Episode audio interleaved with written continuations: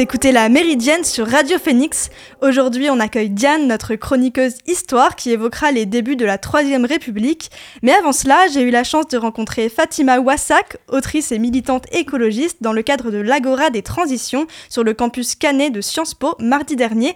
L'interview réalisée avec l'aide d'Anaël, que je remercie, et je vous laisse en compagnie de Fatima Wassak. Bonjour, donc vous êtes euh, l'autrice de Pour une écologie pirate, euh, donc euh, ESSEC qui est paru cette année aux éditions La Découverte. Est-ce que vous pouvez déjà nous expliquer ce que c'est qu'une écologie pirate?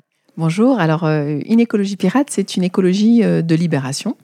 C'est une écologie qui est en réaction à une écologie qui n'est pas progressiste, qui n'est pas humaniste.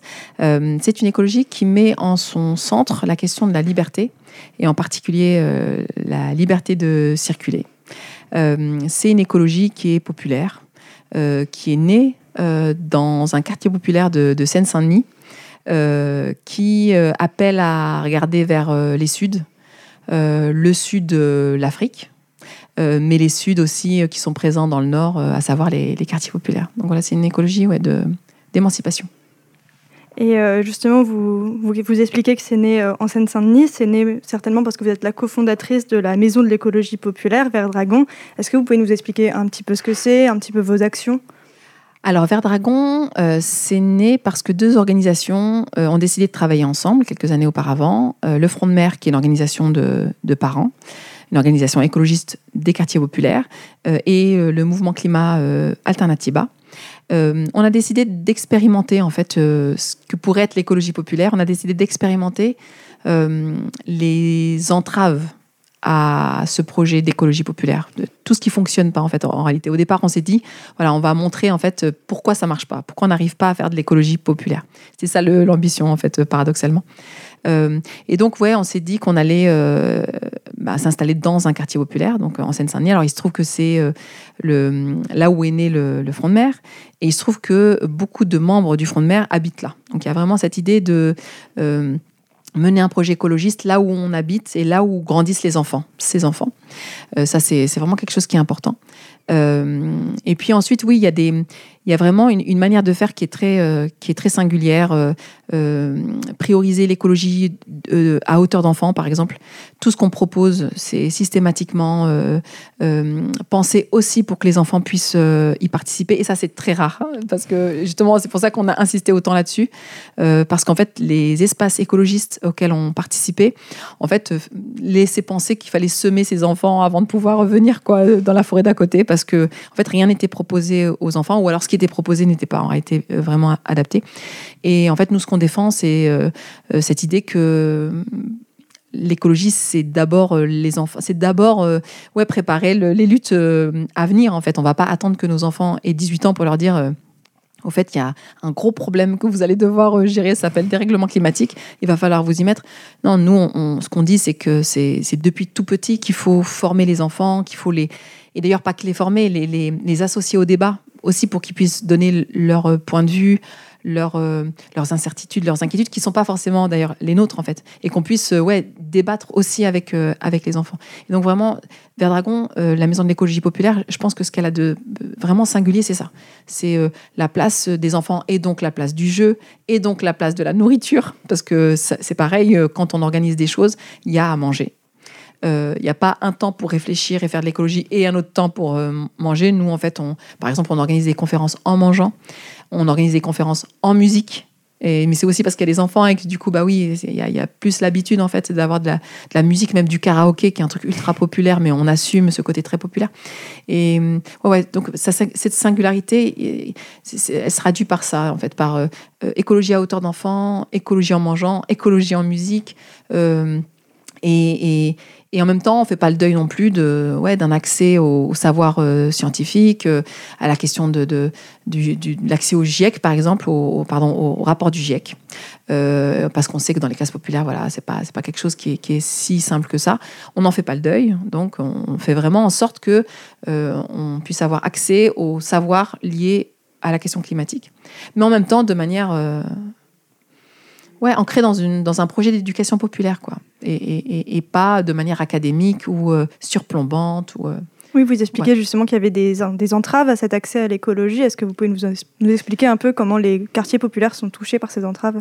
Oui, bah en fait, alors, ça ne concerne pas que la question de l'écologie en, en, réalité. C'est toutes les questions politiques. C'est que dès que dans les quartiers populaires en France, on cherche à s'organiser politiquement, on est entravé, on est disqualifié. Que ce soit euh, pour mener un projet écologiste, un, projet euh, antiraciste, quel que soit le projet en réalité, tout de suite, on va euh, être taxé de communautariste, par exemple. On va dire non, mais regardez, ils, se regroupent entre eux. dès lors que l'essentiel de la classe politique en France vie de déposséder les classes populaires de leur pouvoir politique. C'est-à-dire qu'on a affaire à des gens qui, euh, s'ils sont légitimes à prendre autant la parole et autant de pouvoir, c'est parce que euh, les classes populaires sont dépossédées euh, de leur parole et de leur pouvoir, en fait. Et, donc, évidemment, que euh, dès lors que les classes populaires euh, bah, cherchent à reprendre le pouvoir qui a été confisqué, bon, évidemment que ça se fait pas euh, en douceur et qu'il y a des embûches, quoi.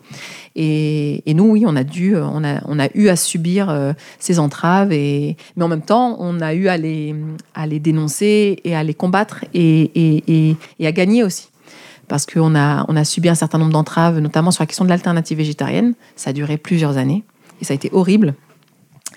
Euh, on a quand même eu affaire à des écologistes végétariens qui ne voulaient pas de l'alternative végétarienne parce qu'elle était portée par des femmes racisées musulmanes qui habitent les quartiers populaires. Euh, donc on arrive à ce type d'aberration. quoi. Euh, mais on a gagné. Et c'est ça, je, pense, la, bonne nouvelle, c'est que c'est vrai qu'il faut dénoncer la, dépossession du pouvoir politique des classes populaires, et notamment celles qui vivent dans les quartiers populaires et qui sont racisées. Mais ce qu'il faut dire aussi, c'est que quand on est ensemble. Donc on arrive à s'organiser en collectif, mais il suffit de huit personnes. Hein. Le front de mer au départ, c'est huit personnes. Franchement, il n'y a rien qui peut, qui peut nous arrêter. C'est parce que aussi, bah, c'est pour les enfants, donc il y a une détermination qui est très très importante et ça les féministes devraient davantage s'en rendre compte en fait que quand on se bat pour ses enfants c'est pas pas la même force politique c'est pas la même euh, ouais la même détermination euh, mais c'est surtout que voilà le, droit est de notre côté en fait la, justice est de notre côté en réalité euh, il faut pas se laisser comment dire non seulement déposséder en, termes d'outils politiques, mais même mentalement en fait. Il ne faut pas, faut, pas, faut pas laisser croire qu'on est euh, hystérique ou paranoïaque ou, euh, euh, qu'on fait de la victimisation, par exemple. Non, non, il, faut vraiment être convaincu qu'on le fait pour nos enfants, qu'on a le droit de le faire, que c'est légitime. Et voilà, moi je suis là aussi pour dire que quand on part avec cet état d'esprit-là et avec vraiment cette, cette exigence collective, donc encore une fois, être à plusieurs, ne pas rester isolé dans son coin, à la fin on gagne. Sur l'alternative végétarienne, on a gagné, mais vers Dragon, on a été effectivement attaqué, on a voulu nous chasser, mais on a gardé le lieu. Et donc, euh, voilà, moi je trouve que c'est quand même porteur d'espoir, quoi, de se dire, euh, c'est. Voilà, encore faut-il réussir à s'organiser au départ, mais dès lors qu'on arrive à être plus de trois, quoi, donc un collectif, pour moi, c'est on, devient euh, imbattable, quoi. Avant d'écouter la suite de l'interview, je vous propose une petite pause musicale avec Champagne Shit de Janelle Monae.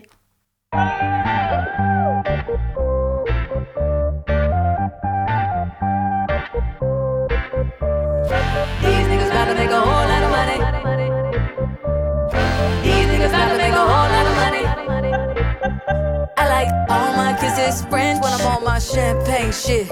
Everybody turn around taking them pics cause I'm on my champagne shit. And I'm throwing them tips on my champagne shit. And she throwing them hips cause I'm on my champagne shit. Now shake it all up. Move your little hip, hip, hips. Back that ass up. And do that little skip, skip, skip. It's all in her hips. It's all in them hip, hip, hips. She got them dimples in her back and I'm on my champagne shit. I'll be a lottery tonight. Champagne shit. I'll be a lottery tonight. Champagne shit. These niggas bout to make a whole lot of money. Champagne shit. These niggas to make a whole lot of money. Don't ask me shit about work, cause I'm on my champagne shit. I'm talking high heels and no shirts, cause I'm on my champagne shit. I used to pray about taking vacations. Remember them bills we split. Now I'm here with Bueno and we busting bottles like we won a championship. Yeah, I like all my kisses French when I'm on my champagne shit. Everybody turn around taking them pics cause I'm on my champagne shit. And I'm throwing them tips on my champagne shit. And she throwing them hips, cause I'm on my champagne shit. Now shake it all up. Move your little hip, hip tips. Back that ass up. Do that little skip, skip, skip. It's all in her hips. It's all in them hip, hip, hips. She got them dimples in her back. And I'm on my champagne shit. I'll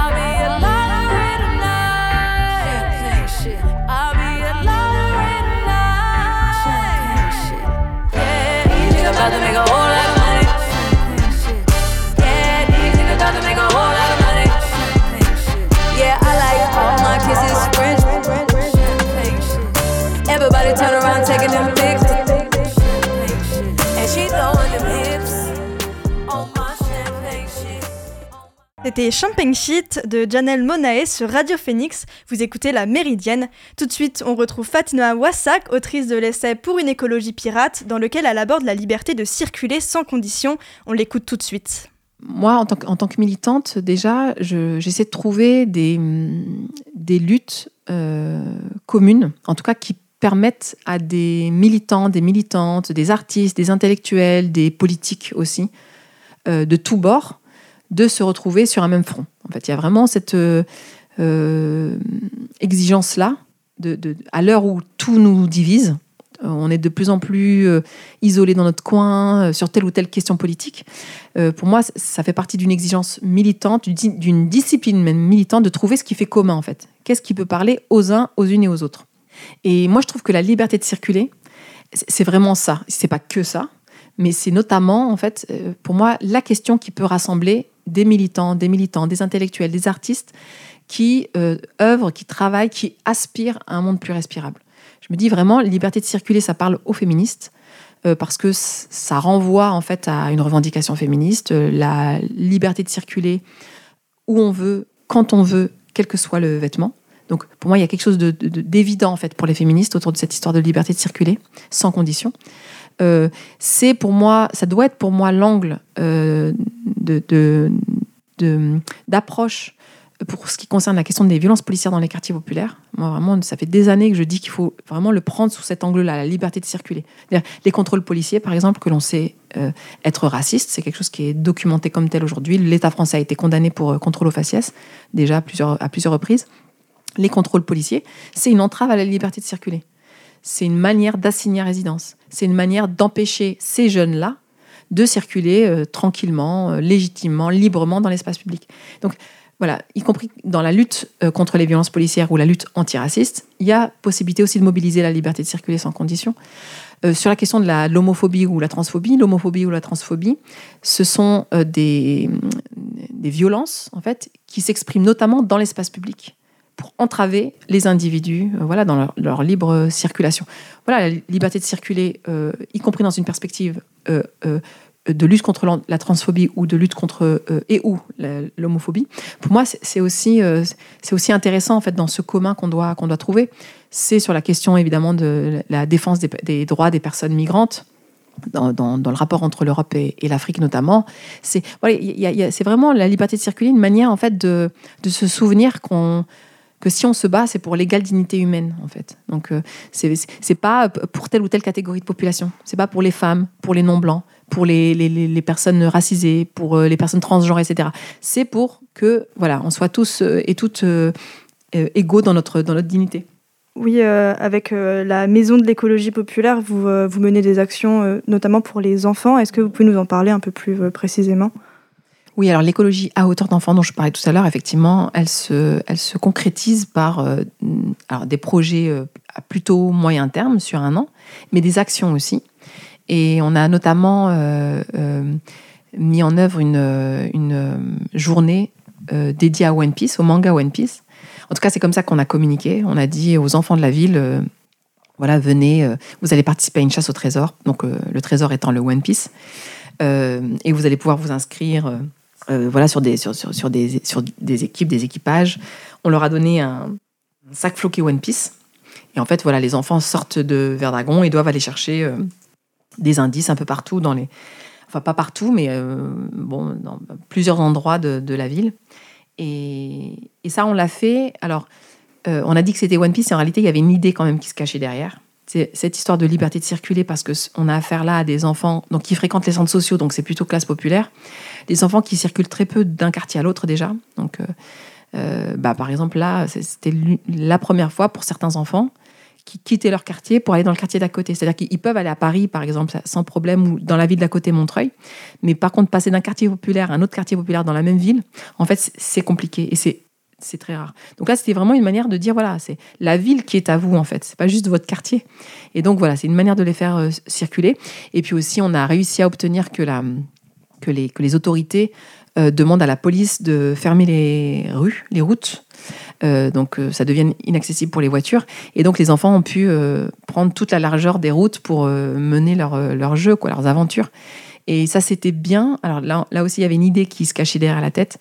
Euh, c'est la lutte contre la pollution de l'air euh, dans une ville très très polluée comme Bagnolet où il y a un échangeur autoroutier. Et c'était pour convaincre les parents de participer à cette mobilisation en fait, pour qu'il y ait moins de voitures, moins de circulation, euh, et pour que voilà l'échangeur autoroutier, qu'on en fasse autre chose en fait. Et, on avait essayé quelques temps auparavant dans un discours d'activiste, euh, très, politique, très idéologique, ça n'avait pas marché. Mais là, tout à coup, en donnant à voir en fait le jeu des enfants, les aventures des enfants, leur joie, leur rire, le fait que les parents viennent euh, le soir pour aller les, chercher et qu'ils voient qu'en fait ils se sont amusés, ils ont eu plein de cadeaux et que, ça s'est bien passé qu'ils étaient en sécurité. Euh, ça, ça a vraiment joué dans cette lutte contre la pollution de l'air, mais sans le dire. C'est vraiment comment on arrive à, arriver à, quelque chose de très militant, très politique, mais encore une fois en passant par le jeu, par, euh, du culturel aussi, donc One Piece, en passant par... Ouais, c'était vraiment un, succès énorme.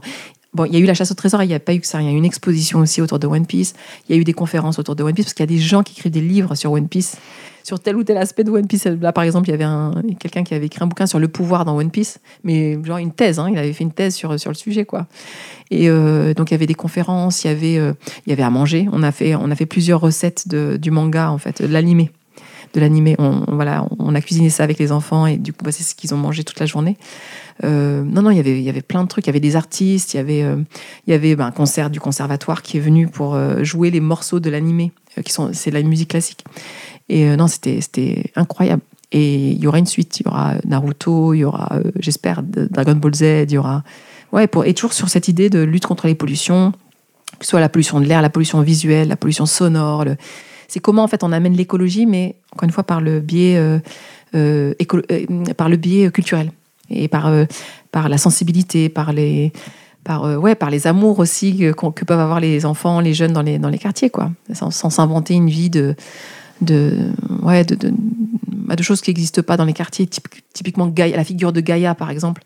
Moi, j'avais dit à des camarades du mouvement climat qui étaient venus pour, pour sensibiliser sur, euh, sur le, le climat avec cette figure-là, Gaïa. Euh, et, moi, j'avais dit, mais ça marchera jamais. ça sert à rien de, venir avec Gaïa. En fait, il y a personne qui sait, qui sait Gaïa. Et puis surtout, euh, là, on a affaire à une population qui est majoritairement musulmane, qu'on empêche d'être musulmane, qu'on empêche de dire Allah, par exemple. Voilà, Dieu est grand. Et euh, Allah Akbar. Et donc, voilà, autant mobiliser, bah, c'est ce qu'on se disait tout à l'heure hein, pendant la conférence, c'est autant mobiliser la spiritualité de ces gens-là. S'il fallait parler de Bon, c'est pas ce qu'on a fait encore, hein, parce que alors là, là, on serait vraiment taxé d'islamiste et de, bah, donc on mobilise pas encore euh, la spiritualité euh, musulmane. Euh, on mobilise les mangas, c'est déjà, c'est déjà beaucoup. Mais, mais ouais, c'est vraiment passé par ce que sont les gens en fait, par ce qu'ils aiment et, et, notamment les enfants. Oui, pour qu'ils puissent se réapproprier leur espace. Ouais, et puis, et puis surtout qu'ils puissent définir eux ce qu'ils entendent par écologie.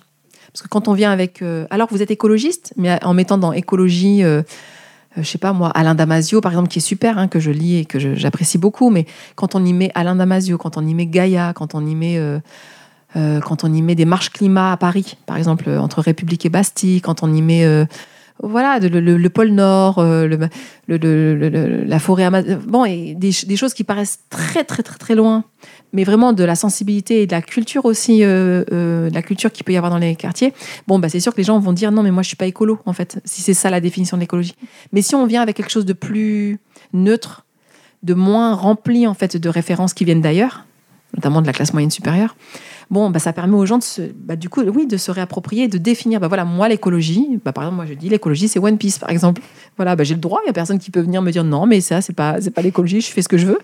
Moi, dans l'écologie, j'y mets la liberté de circuler. Voilà, j'ai le droit de mettre la liberté de circuler dans l'écologie.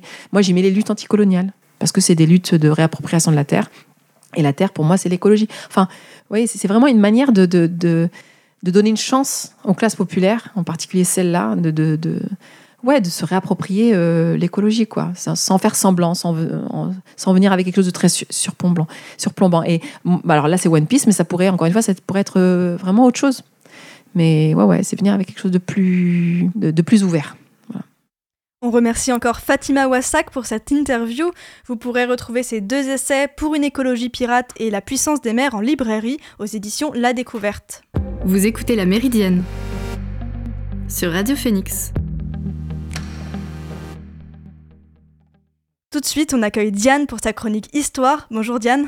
Salut Alors, pour la reprise de la saison, nous allons nous replonger dans la République la plus longue de l'histoire de France, notre très chère Troisième République, celle qu'on a surtout tendance à lier à l'affaire Dreyfus, la Première Guerre mondiale ou encore le Front Populaire. Eh bien, elle a en fait une très riche histoire dès ses débuts, en 1870, dont on voit encore aujourd'hui les effets. Tu dis que la Troisième République débute en 1870, mais est-ce que tu peux nous expliquer un petit peu le contexte? Eh bien, la Troisième République s'ouvre en temps de guerre contre la Prusse, point commun que lui partagera notre actuelle Cinquième République qui s'ouvrait également en temps de guerre d'Algérie. Il faut croire que c'est une condition pour qu'un régime dure longtemps en France qu'il commence pendant la guerre. Ce contexte est fondateur pour la Troisième République, puisque toute la question des premières élections législatives est celle de la paix, ou du maintien des hostilités. Sachant que d'un côté on a les républicains scindés en deux entre le parti de la guerre et de la paix, et de l'autre côté on a les conservateurs, qu'ils soient monarchistes ou bonapartistes, qui réclament unanimement la paix. Le premier vote est donc assez clair, ce sont les conservateurs qui sont majoritaires, étant donné leur désir de paix. Mais rapidement, le contexte politique devient très tendu, car la majorité conservatrice de l'Assemblée est en fait une majorité royaliste. C'est-à-dire qu'en 1871, plus de la moitié des députés français sont pour un retour à la monarchie. Et quand Adolphe Thiers est élu président de la République, il proclame ce qui s'appelle aujourd'hui le pacte de Bordeaux. Ce qui signifie en gros qu'il ne s'occupera que de la diplomatie avec l'Allemagne et qu'il n'essaiera pas de former une nouvelle constitution qui éjecterait les députés royalistes de l'Assemblée. Et donc on a une république qui dans les premiers temps est faite par des monarchistes. Comment cet équilibre un peu paradoxal a pu tenir? Eh bien, l'équilibre a tenu parce qu'à aucun moment ne s'est réellement posé la question de la nature du régime. En fait, quand Otto von Bismarck, empereur de Prusse, vint à la France en 1870, il demande à pouvoir négocier avec un gouvernement élu par le peuple plutôt que Napoléon III lui-même. Et en France, qui dit élu par le peuple dit forcément démocratie, et qui dit démocratie dit forcément république. L'un comme l'autre ne viennent jamais seuls. Donc, la Troisième République a été proclamée parce que c'était simplement dans l'ordre des choses. Mais les années qui ont suivi cette proclamation peuvent largement être qualifiées de ratées pour les monarchistes qui n'ont jamais vraiment tenté d'imposer un régime monarchique alors qu'ils avaient la majorité à l'Assemblée. D'abord, dans les premières années, l'urgence nationale de la reconstruction du pays justifie l'inaction des monarchistes, qui se disent pour eux qu'il faut laisser aux républicains la responsabilité de la défaite militaire et de l'endettement du pays. Puis, on a en 1871 la Commune de Paris, où là, les monarchistes et surtout les bonapartistes essaient de se placer comme le parti de l'ordre en soutenant la répression très intense des révolutionnaires parisiens. Et après ce temps de crise, qu'est-ce qui a permis à la République de se maintenir? Et bien une fois les temps durs en 1873, les monarchistes tentent de passer à l'offensive et élisent le président de la République, MacMahon, un conservateur très radical qui déclare directement sa volonté de rétablir l'ordre moral par l'aide de Dieu et de l'armée. Ça annonce la couleur. Cette même année, la construction du Sacré-Cœur est actée comme un acte pour expier les péchés de la commune. Notez donc que les communards ont indirectement contribué à l'édification de ce qui est aujourd'hui le plus grand monument touristique de Paris. Avec cette construction du Sacré-Cœur, la Troisième République adopte désormais une politique profondément anti-républicaine. Les bustes de Marianne sont supprimés dans de nombreuses mairies, on prohibe les enterrements civils, l'Église reprend une place des plus importantes dans la société. On a en réalité un régime beaucoup plus conservateur que le Second Empire de Napoléon III. Mais les monarchistes sont divisés. Ils sont d'accord sur leur anti-républicanisme, mais en désaccord complet sur le candidat à soutenir. On a de fait les orléanistes qui soutiennent Philippe d'Orléans contre les légitimistes qui préfèrent la maison Bourbon, celle du dernier roi de France, et qui souhaitent donc l'accès au pouvoir du comte de Chambord, héritier de la maison. Un accord est trouvé dans un premier temps où le comte d'Orléans reconnaît son adversaire comme le digne héritier, sauf que le comte de Chambord est beaucoup trop radical. Il veut rétablir la monarchie absolue et ça, les députés royalistes n'en veulent pas et le peuple français encore moins. Donc le projet de restauration monarchique qui semblait parfaitement huilé doit être reconduit. Et en guise de mesure d'urgence, les députés permettent à MacMahon de rester au pouvoir 7 ans de plus. Alors pourquoi 7 ans de plus? Eh bien, c'est parce que c'était l'espérance de vie estimée du comte de Chambord, dont on attendait impatiemment la mort chez les monarchistes pour qu'un roi plus moderne prenne sa place. Et c'est les mêmes 7 ans qu'on a retrouvés longtemps euh, pour le mandat du président de la République. Mais ce temps de battement laisse les républicains reprendre les devants et gagnent quelques places politiques. L'essentiel est cependant ailleurs. L'opinion publique glisse vers la République, qui a sorti le pays de la guerre et a réorganisé le territoire. Mais attention, toujours pas de constitution. Est-ce qu'une constitution va finir par être rédigée? Jamais. Jamais la Constitution ne va finir par être rédigée. Le mot était si tabou que les députés se sont contentés de lois dites fondamentales, votées une par une, chacune sur un sujet précis. On a par exemple l'amendement Vallon, qui définit la durée du mandat du président de la République, 7 ans justement, et la possibilité d'être réélu. Puis on a une loi sur le Sénat en 1875, compromis entre les républicains qui n'en voulaient pas et les monarchistes qui voyaient en cette chambre haute le garant d'une restauration monarchique future. Depuis 1875 d'ailleurs, le Sénat a toujours été conservateur car il a été pensé comme tel. Et en fait, toutes les lois sont issues de compromis, donnant à chaque fois lieu à une cohabitation de républicanisme et de monarchisme. Le tout est évidemment totalement déséquilibré et a abouti à une autre crise d'une nature politique cette fois-ci. En effet, en 1876, les élections législatives recommencent. Et le Sénat reste très courtement monarchiste, mais l'Assemblée passe, elle, complètement du côté républicain, divisant par trois le nombre de monarchistes élus. L'ambiance à l'Assemblée est donc électrique. On a une concurrence féroce entre MacMahon, toujours en place issu de la majorité monarchique précédente, et les présidents du Conseil qui se succèdent, largement républicains, mais que MacMahon nomme lui-même. Et finalement, ce dernier décide d'ignorer sa majorité parlementaire à l'Assemblée car il a le soutien du Sénat et nomme comme président du Conseil après plusieurs autres candidats le duc de Broglie, candidat absolument pas républicain. La Chambre parlementaire décide alors de le censurer. Et paf, MacMahon dissout l'Assemblée nationale, ça vous connaissez. Nouvelles élections donc, seulement un an après les dernières, et nouvelle majorité républicaine.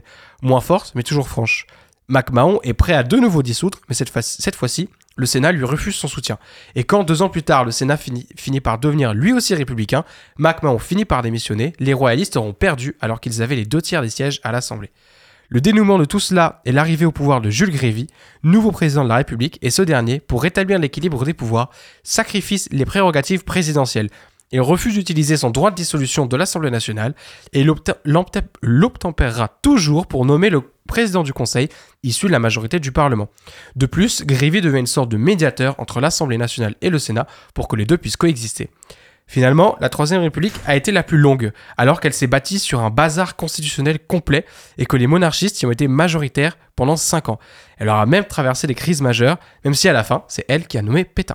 Merci Diane pour ta chronique et toutes tes explications. On te retrouvera dans la Méridienne tous les mardis midi pour une nouvelle anecdote historique. Dernière rubrique de l'émission aujourd'hui, ma recommandation du jour. On a parlé écologie et anticolonialisme avec Fatima Wassak. Diane a ensuite amené une dimension historique à la Méridienne et dans la lignée de tout ça, je vous propose une lecture qui combine les trois. C'est L'invention du colonialisme vert de Guillaume Blanc, publié en 2020 aux éditions Flammarion. Dans son essai, Guillaume Blanc décrit la création de parcs naturels au Congo par les colons européens. Supposé sauvegarder le mythe d'un Éden africain, ces mesures sont en, en réalité néfastes pour les Congolais et Congolaises, mais aussi pour leur environnement. L'histoire d'un colonialisme d'un nouveau genre, le colonialisme vert. La Méridienne, c'est terminé pour aujourd'hui. Merci encore à Fatima Wassak d'avoir accepté de répondre à nos questions. Merci Diane pour ta chronique historique. Merci à Lucas à la technique. Et nous, on se revoit demain pour une nouvelle Méridienne. En attendant, vous pouvez retrouver Elvire dans l'actualité culturelle pour la belle antenne. Rendez-vous à 18h sur Radio Phoenix.